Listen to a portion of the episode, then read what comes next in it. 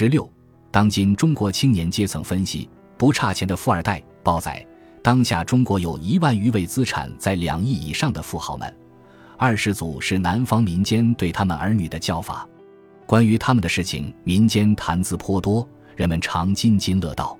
某些报刊亦热衷于兜售他们的种种事情，以财富带给他们的潇洒为主，羡慕意识流淌于字里行间。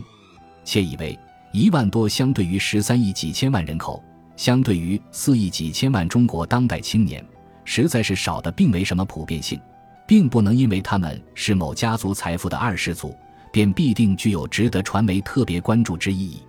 故应对他们，本着这样一种报道原则：若他们做了对社会影响恶劣之事，谴责与批判；若他们做了对社会有益之事，予以表扬与支持。否则，可当他们并不存在。在中国，值得给予关注的群体很多，非是不报道二世祖们开什么名车、养什么宠物，第几次谈对象便会闲得无事可做。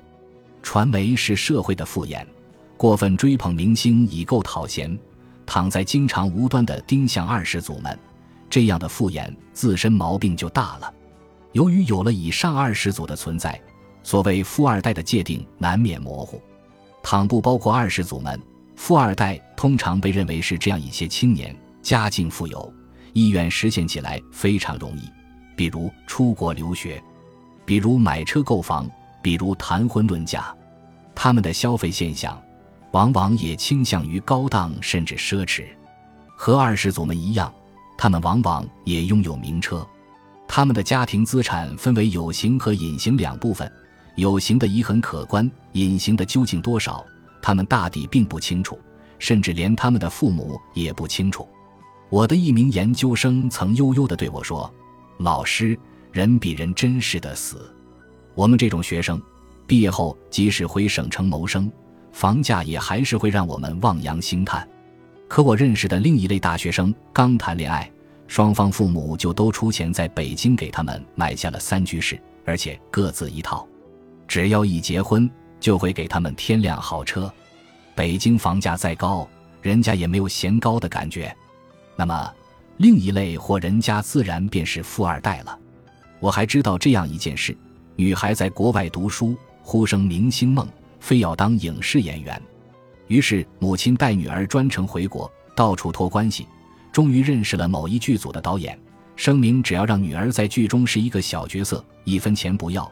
还愿意反过来给剧组几十万，导演说：“你女儿也不太具有成为演员的条件啊。”当母亲的则说：“那我也得成全我女儿，让她过把瘾啊。”那女儿也当属富二代无疑了。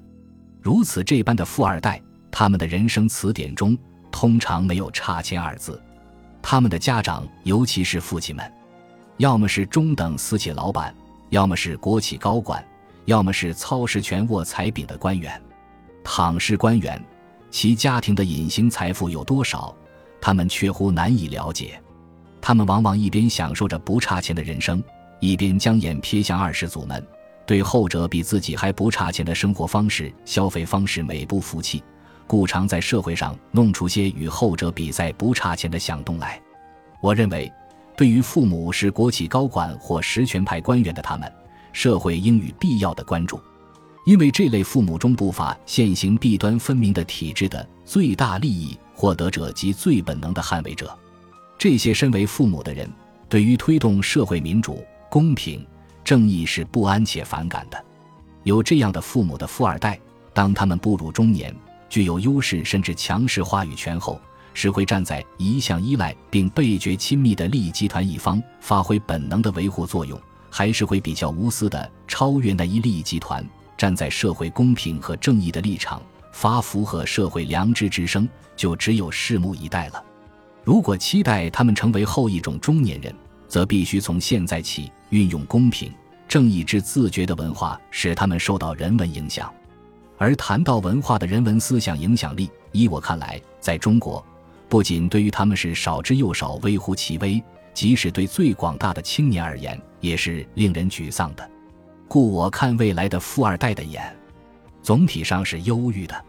不排除他们中会产生足以秉持社会良知的可敬人物但估计不会太多。在中国如上之富二代的人数大致不会少于一两千万这还没有包括同样足以富及三代五代的文娱艺术界超级成功人士的子女。不过他们的子女人数毕竟有限没有特别加以评说的意义。